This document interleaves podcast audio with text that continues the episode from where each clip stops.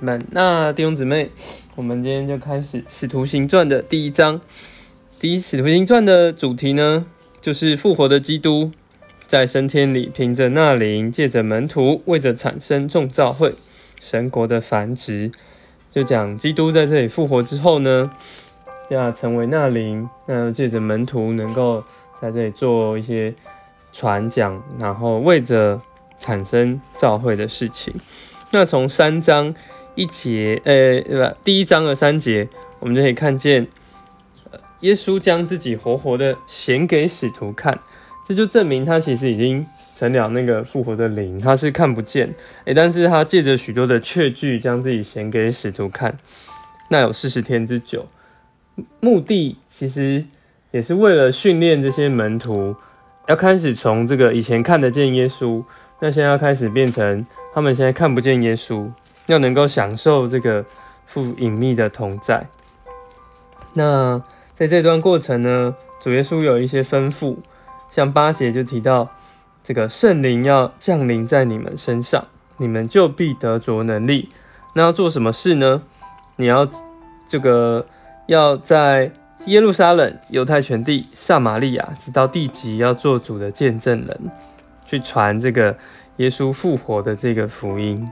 那再来就讲到耶稣升天了，那并且在十二节之后就讲到门徒在这里有一些预备，他们在这里是持续的祷告。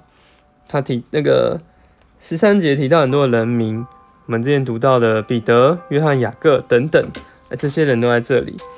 那他们在后面祷告之余呢，有做一件事情，就是要补齐这个十二使徒。就是同做这个耶稣的见证人的这个份。那因为有一个出卖耶稣的犹大嘛，他已经因为这个出卖，然后他自己也死了，他还上吊，因为这个不义的钱财，还死在这个田里面。那之后他们要选一个人，那但是他们选这个人的方法呢？他们最后是用这个抽签的方式，从这个二十六节。众人为他们摇签，所以看得出来，呃，他们虽然里面已经有了那个纳林，哎，但他们还不太习惯来运用纳林，所以他们还是用一个抽签的方式来决定这个事情。那从这边可以看出，他们跟保罗凭着纳林来决定很多事情的这个还是有所不同的。他们。